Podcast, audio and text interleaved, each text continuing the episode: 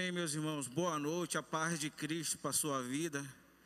Que seja hoje, que seja agora, que seja nesse momento, que haja uma visitação do, do Espírito Santo, do poder de Deus sobre a sua vida, sobre a sua casa e sobre a sua família. Que a paz de Deus, que excede todo o entendimento, seja derramado em nossos corações Paz essa que não é uma paz de cemitério ou não é um sentimento. Né? A paz é a presença de Jesus Cristo em nossas vidas. E eu espero que vocês todos estejam felizes e alegres na presença do Senhor. Eu quero mandar um abraço a todos, um abraço aos nossos pastores Elias e Thelma, os demais pastores ah, os nossos demais irmãos, né, os líderes de célula, os líderes de departamentos e, os irmãos da nossa igreja, né, que sintam-se todos abraçados por nós. Nesse momento não está podendo ter muitos abraços, mas sinta um abraço fraternal nosso, seu coração. Nós amamos essa igreja, amamos todos vocês. Amém? Mas vamos, eu gostaria que você abrisse a sua Bíblia no livro, no Novo Testamento. Abra sua Bíblia no Novo Testamento, no livro de Esther. Livro de Esther, no capítulo de número 9. Nós vamos ler a partir do versículo 17. Esther, capítulo 9, lá no Antigo Testamento, versículo, a partir do versículo 17. Está, escrito assim a palavra de Deus. Isso foi feito em todas as províncias no dia 7 de março. E no dia 8 descansaram e comemoraram sua vitória com um dia de festa e alegria. Os judeus de Suzã mataram seus inimigos nos dias 7 e 8 e descansaram no dia 9, fazendo dele um dia de festa e alegria. Por isso, os judeus que vivem em povoado nas regiões rurais celebram a festa anual nesse dia determinado data em que, em que se alegram, festejam e presenteiam uns aos outros com alimentos. Mardoqueu registrou esses acontecimentos e enviou cartas aos judeus em todas as províncias do rei Xerxes. Em algumas traduções está escrito Assuero tanto aos de perto como aos de longe, instruindo-os a celebrar uma festa anual nesses dois dias. Ordenou, ordenou que celebrassem com festas e alegria, presenteando uns aos outros com alimentos e distribuição de presentes aos povos. Assim recorriam à ocasião em que os judeus se livraram de seus inimigos, em que sua tristeza foi transformada em alegria e o seu lamento em dia de festa. Amém. Vamos orar, Pai. Nós te louvamos, te agradecemos e bendizemos o teu santo nome, Deus. Ó Deus, que tu fale poderosamente ao nosso coração, ó Deus. Que tu derrame graça, sabedoria sobre nossas vidas, Deus. Que apesar, Deus, do pecador que sou, Deus, a, nós fomos alcançados, ó Deus, por tua graça, ó Deus. Então, fala conosco, Deus.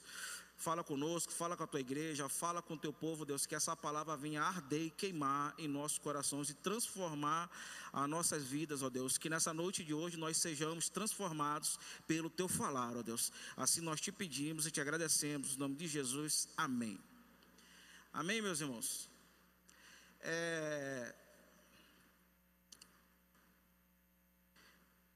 Todos nós, é, quando nós vemos, por exemplo, né, os, os espetáculos de, de teatro, de música, né, os espetáculos culturais, os shows, enfim, é, toda essa, essa, esses eventos, né, eles exigem que existam profissionais que trabalhem nos bastidores, né? O pessoal da música, o pessoal do som, o pessoal da coreografia, o pessoal que ajuda a montar e a desmontar cenário, o pessoal do figurino, a, o pessoal da administração, o pessoal da diretoria. Então, precisam de profissionais, de pessoas que trabalhem em, em, nos bastidores para que esse evento seja realizado. Então, esse, essas pessoas que trabalham nos, nos bastidores, elas são as molas propulsoras, né?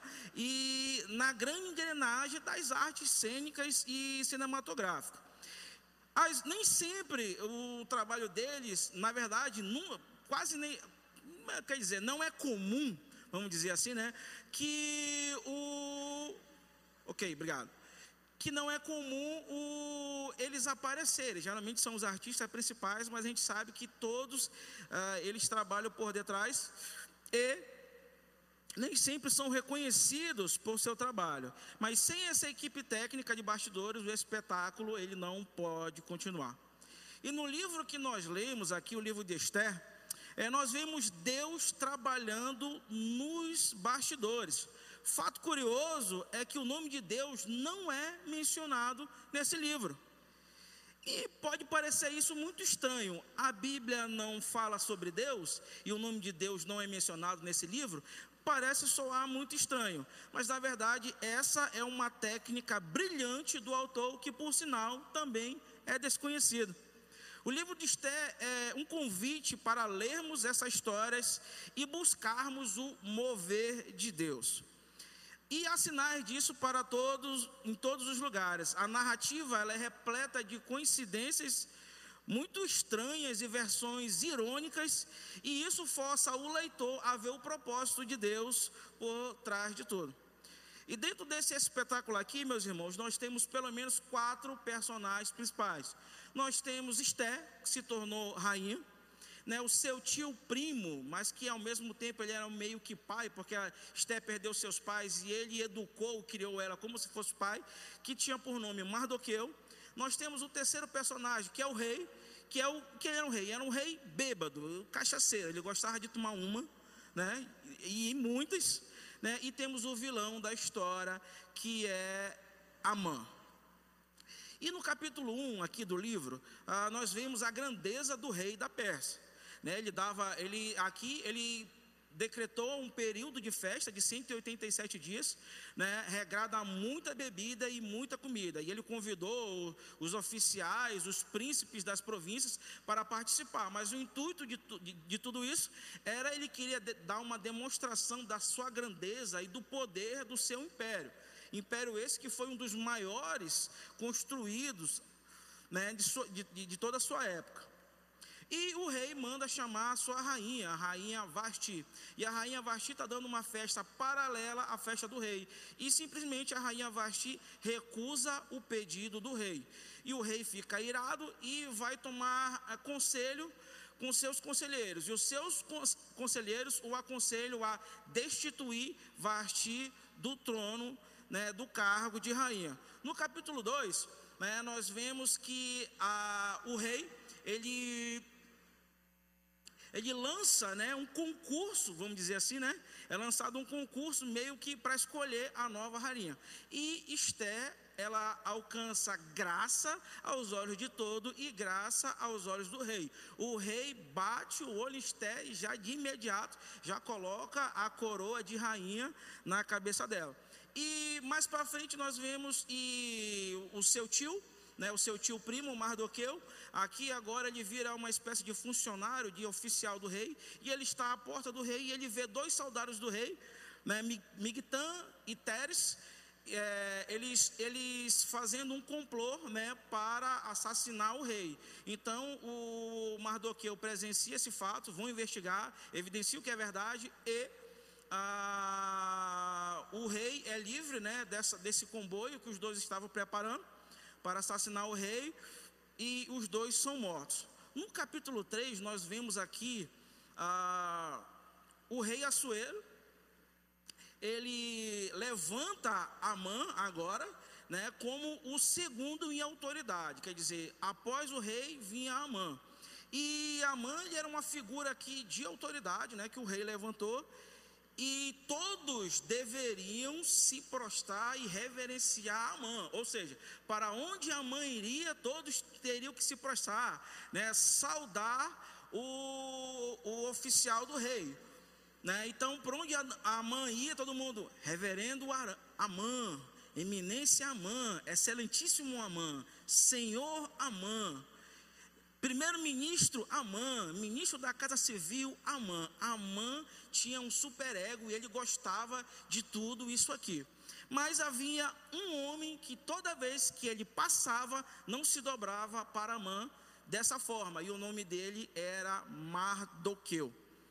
E, e aqui já, já, a gente já tem aqui um conflito histórico, porque Amã ele era agagita, que era da tribo dos amalequitas, e Mardoqueu era da tribo, descendente da tribo de Benjamim. Então, os, os amalequitas e, e, o povo de, de, Israel, eles já enfrentavam guerra desde o tempo do êxodo, ou seja, historicamente, esses dois povos já se estranhavam ah, por natureza, né?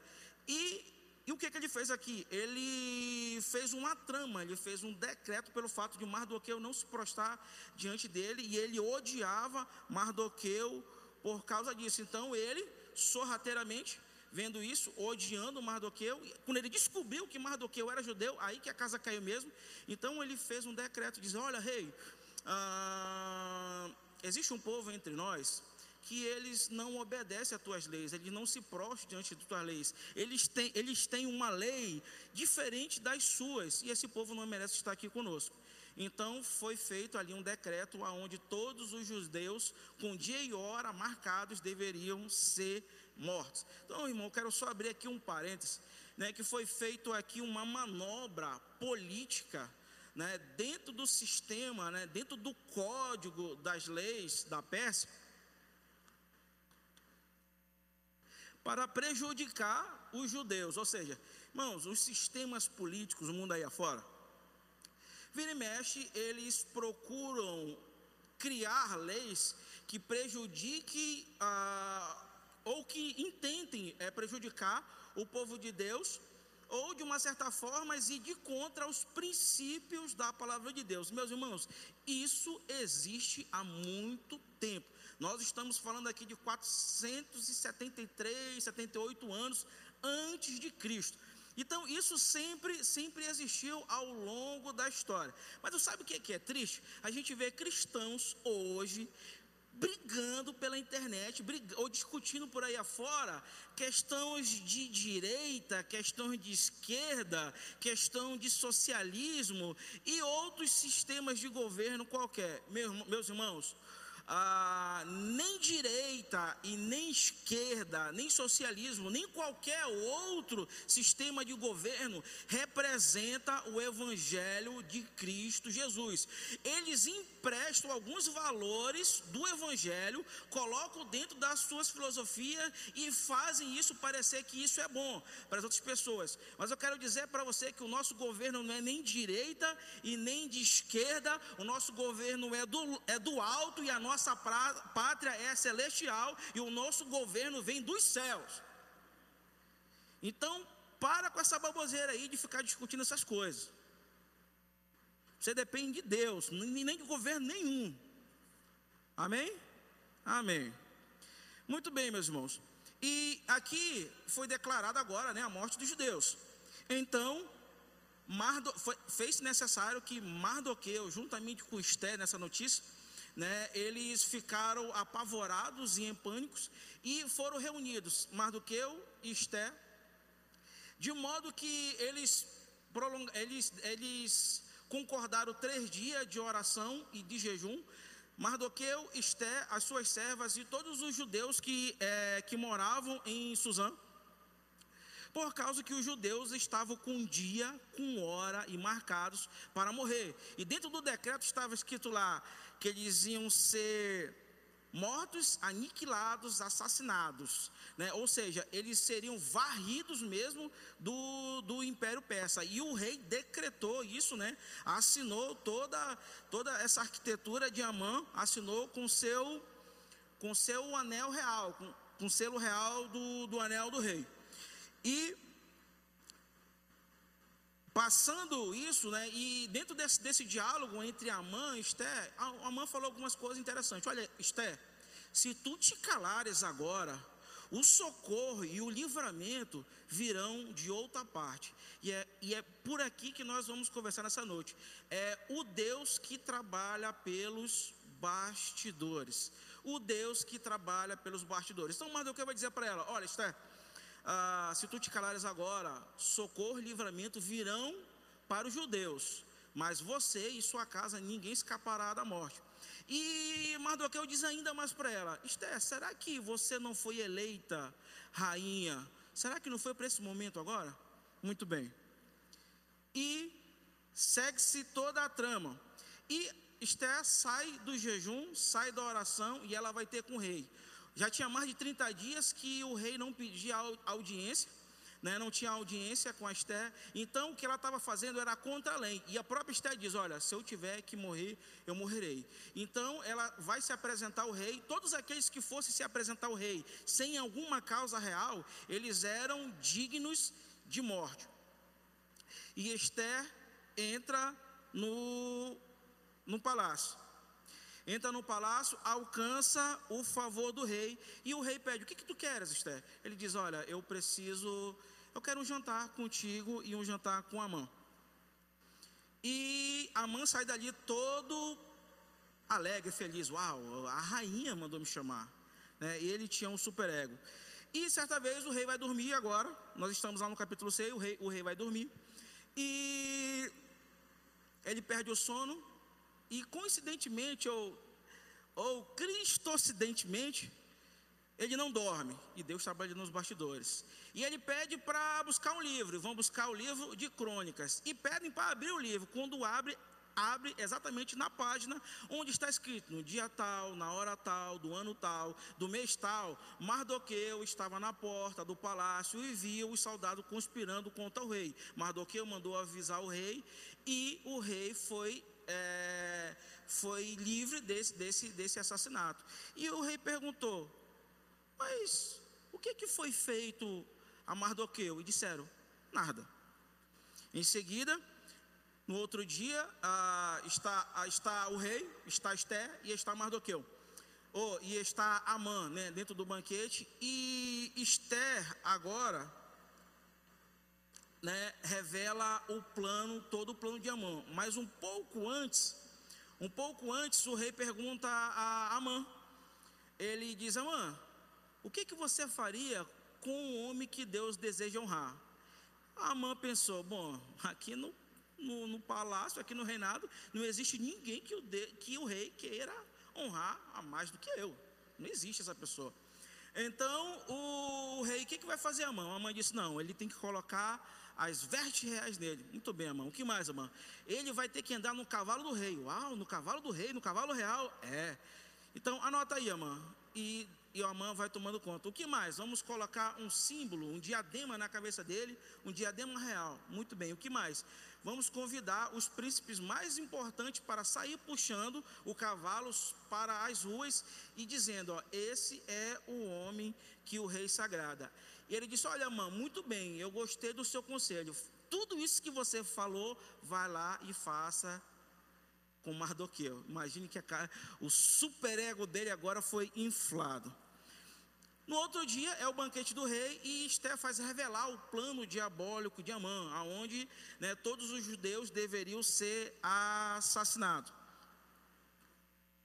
E quando o rei descobre tudo isso, ah, esse Amã era tão azarado que quando ele recebe essa notícia, o rei se ira pelo plano que foi feito, o rei se ira e pede para. e ele, ele é tão azarado que ele tropeça a caminho da rainha e cai em cima da rainha. E o rei vê isso. E o rei entende que ele estava querendo forçar alguma coisa com a rainha. A bicho azarado. E o rei manda matar o cara. Nisso, Amã, dentro dessas entrelinhas, ele já tinha mandado fazer uma forca de 22 metros. A forca era do tamanho do ego dele porque não é comum fazer uma forca de 22 metros, porque ele queria mesmo fazer uma aparição né, pública de tudo aquilo que, ah, que, que para, ah, para que Mardoqueu fosse é, morto e visto publicamente por todos. Então, agora, meus irmãos, no capítulo 8, o, o rei ele não pode revogar o decreto dele o decreto dele não pode ser revogado. Então ele emite agora um contra-decreto, dando direito aos judeus a se defenderem caso haja, não, caso haja é, enfrentamento né, contra, contra o povo judeu. O povo judeu agora recebe direito né, de lutar contra isso aí. E acaba que o povo judeu, né, os judeus intentaram contra a família de Amã e com, e com os demais eh, pessoas, com os demais que eram contra, os inimigos do povo judeu também. Ao todo morreu muita gente aí, meus irmãos. E foi no capítulo 9, os judeus são salvos e foi declarado a festa do Purim. E Mardoqueu é exaltado sobre toda a nação e a nação judaica começa a prosperar. É, essa história ela é repleta de inversões irônicas, né? Então nós temos aqui um dispositivo literário, né? O peripécias, onde há muitas inversões. Foi divinamente, propositalmente estruturada de forma irônica. Vejamos, o esplendor e banquete e decretos do rei são refletidos no final com o esplendor e banquetes e decretos de Mardoqueu. Esté e Mardoqueu salvam o rei e no final salvam todo o povo. O planejamento de morte de Amã e o planejamento de livramento de Esté e Mardoqueu. Vemos a humilhação de Amã e a exaltação de Mardoqueu. Então percebe que a história está a todo momento se revirando, tendo desdobro dentro da história. Mas essa história, ela tem alguma coisa chamada de ambiguidade moral dos personagens. Né? Então havia muita bebida, muito sexo e assassinado e assassinato nessa trama toda. Houve também aqui uma violação dos mandamentos da Torá, que era era proibido casar-se com pagãos, era proibido se alimentar de alimentos, né, consumir alimentos impuros. Mas a Bíblia ela não apresenta a vida de Esté e Mardoqueu como exemplos é, morais e não endossa esse comportamento é, eles são apresentados como modelos de uma vida de confiança e esperanças em Deus quando as coisas começam a dar errado. Porque Deus não é mencionado. A mensagem desse livro é: quando parece que Deus está ausente, quando o seu povo está no exílio, quando o seu povo é infiel à sua palavra, será que Deus está é, cansado do seu povo? Será que Deus abandonou as suas promessas? O livro de Esther nos mostra que não. Ele nos convida a ver que Deus pode trabalhar no meio da confusão e ambiguidade moral da história humana. Deus usa os seus filhos, mesmo pecadores, para realizar seus desígnios e propósitos. E assim, o livro de Esther nos desafia a confiar em Deus e na sua providência, mesmo quando não o vemos trabalhando. Não importa quão ruim as coisas fiquem, Deus é soberano e não, e não perde o controle de nada. E é disso que o livro trata. E hoje nós estamos com, com um tempo bem reduzido. E nós vamos fazer agora, meus irmãos, algumas aplicações e implicações bem rapidamente. Então nós estamos diante desse. Perceba que foi dada uma sentença para o povo judeu né, eles, eles iriam morrer. Né, é, foi sancionado essa lei, eles seriam destruídos, mortos e aniquilados, aniquilados, tudo em, em um só dia. Meus irmãos, Deus não precisa de nada vindo de nós, mas Ele escolhe é, operar em nós e por meio de nós para agir em Seu nome. Devemos orar como se tudo dependesse de Deus e agir como se tudo dependesse de nós. Porém, precisamos ter um cuidado para evitar os dois extremos, não fazer nada ou sentir que devemos fazer tudo.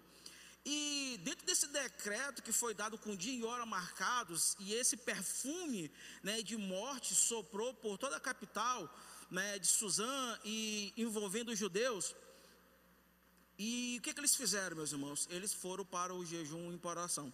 E sabemos que o momento atual está bem difícil, está bem complicado. Ah, Quinta-feira eu cheguei do, do trabalho, meus irmãos, e comecei a acompanhar as notícias e tudo que estava acontecendo. A única vontade que eu tive foi de chorar por tudo, por tudo isso que está acontecendo. Né? E fiquei ali nesse, nesse meu momento com Deus, né, chorando por, tudo esse, por todas essas coisas que têm acontecido, né, por causa né, das perdas que nós temos sofrido por causa do coronavírus. Eu não consigo afirmar para vocês que o momento que nós estamos vivendo é uma manifestação da ira de Deus, mas eu consigo afirmar que quer vivamos, quer morramos, estaremos em Cristo, porque está escrito em Tessalonicenses 1 Tessalonicenses 5, 9 e 10, que porque Deus não nos destinou para a ira, mas para a salvação mediante nosso Senhor Jesus, que morreu por nós para que vigiemos, quer vigiemos, quer durmamos, vivamos em união com Ele. E nesse momento, somente a palavra de Deus pode nos trazer paz e alegrias inabaláveis. A doçura da palavra de Deus não se perde nesse momento histórico de uma providência agridoce. Agridoce é aquilo que começa amargo ou começa azedo, mas no final termina doce. E o coronavírus, ele não aponta, meus irmãos, para uma falta de santidade, justiça ou bondade de Deus uma pandemia como essa, ela abala justamente a nossa confiança de que Deus é justo, santo e bom. Justiça, santidade e bondade de Deus são atributos diferentes, mas eles estão intrinsecamente ligados e nunca se contradizem. É, todos nós somos pecadores sem exceção, todos pecaram e destituídos fomos da glória de Deus. A Bíblia diz que somos, por natureza, filhos da ira, o que significa que Deus, sendo santo e justo, Ele é santo e justo ao reter a sua bondade de nós. Ah, a bondade de Deus para com os pecadores, ela é sempre livre e imerecida. O coronavírus, portanto, não aponta para uma falta de, de santidade e justiça de Deus. E Deus é soberano sobre também sobre o coronavírus. Isso quer dizer que, que Deus tem controle e domínio sobre todas as coisas. Ele é Senhor e Criador sobre todas as coisas, inclusive sobre o coronavírus. Se Ele é Senhor e Criador sobre todas as coisas, Ele pode fazer o que Ele quiser com as coisas que Ele criou. Goste alguém ou não disso. Ele é soberano. E Isaías ilustra isso para a gente. Lá no capítulo 46, 9 e 10, está escrito assim: Eu sou Deus e não há outro, eu sou Deus e não há outro semelhante a mim. Desde o princípio anuncio o que há de acontecer, e desde a antiguidade revelo as coisas que ainda não sucederam. Eu digo: o meu conselho permanece em pé e farei toda a minha vontade. Portanto, tudo isso que está acontecendo estava dentro do plano de Deus. Todas as coisas cooperam para o bem daqueles que amam a Deus, que são chamados segundo o seu propósito. E todas as coisas incluem também o coronavírus. E os seus filhos, aquele, aquele no qual ele predestinou, redimiu pelo seu sangue, designou para a vida eterna ah, aqueles que ele comprou, que adotou como filho, aqueles que ele apresentou a redenção, eles também passam por tsunamis. Ah, cristãos também sofrem ataques terroristas. A diferença para os cristãos é que aqueles que abraçam a Cristo como seu tesouro supremo, é que a nossa experiência com essa, com essa corrupção não é condenatória. Agora, pois, já nenhuma condenação há para aqueles que estão em Cristo Jesus. Romanos 8:1. A dor para nós é purificadora e não punitiva. E, meus irmãos, e Jesus falando que nos últimos dias, ah, né, que a terra sofreria né, como uma mulher em trabalho de parto né, dando, dando a luz a um filho, né, que é a, a, o novo mundo que Deus vai criar. E dentro dessas dores de parto inclui também o coronavírus. Então, a mensagem de Jesus em Mateus 24, 25 é: vigiem, vigiem, vigiem. O perigo é grande e o coronavírus é um alerta misericordioso de Deus para estarmos prontos. O coronavírus é a chamada estrondosa de Deus para nos arrependermos e realinharmos a nossa vida com Ele. E eu quero encerrar aqui, meus irmãos, lendo com os meus irmãos Livro de Apocalipse, no capítulo de número 21. Sobre tudo isso que está acontecendo, sobre tudo essas coisas que nós temos passado. Todas essas coisas apontam a nossa fragilidade e, e, Deus está quebrando agora toda a arrogância humana. Nós somos totalmente impotentes. Essa situação aqui é presente. Então, não julgue a Deus, não julgue as vítimas e não julgue as nações. Estejamos sempre todos orando uns pelos outros. Né? Então, eh, a reflexão para a nossa vida é que voltemos para o Evangelho com arrependimento, humildes e quebrantado. E vamos encerrar orando e fazendo e lendo o que está escrito em Apocalipse no capítulo 21, no capítulo e no versículo 1. Está escrito assim a palavra do Senhor: então vi um novo céu e uma nova terra, pois o primeiro céu e a primeira terra já não existiam, e o mar também já não existia. E vi a cidade santa, a nova Jerusalém, que descia do céu, da parte de Deus, como uma noiva belamente vestida para seu marido. Ou ouvi uma forte voz que vinha do trono e dizia: Vejam, o tabernáculo de Deus está no meio do seu povo. Deus habitará com eles e eles serão seu povo. O próprio Deus estará com eles. E ele lhes enxugará dos olhos toda lágrima. Não haverá mais morte, nem tristeza, nem choro, nem dor todas as coisas passaram para sempre. E aquele que estava sentado no trono disse: Vejam, façam novas todas as coisas. Em seguida disse: Escreva isto, pois o que lhe digo, digo é digno de confiança e verdadeiro. E disse ainda: Está terminado. Eu sou o Alfa, o Ômega, o princípio e o fim. A quem tiver sede, darei de beber gratuitamente das fontes da água da vida. O vitorioso herdará todas essas bênçãos, e eu serei o seu Deus, e ele será o meu filho. Meus irmãos, tudo isso que está acontecendo, não se preocupe, Deus não perdeu o controle de nada. Deus nunca prometeu ausências de luta, mas vitória em meio às lutas. Nunca nos prometeu a ausência de aflição, mas companhia no meio da aflição, no meio do vale. Nunca nos prometeu caminhada fácil, mas nos prometeu uma chegada segura. Nunca nos prometeu a ausência de cruz, mas nos garante uma coroa. Que Deus em Cristo Jesus possa estar abençoando a sua vida grande e poderosamente. Coloque toda a sua confiança em Deus. Deus o abençoe em nome de Jesus.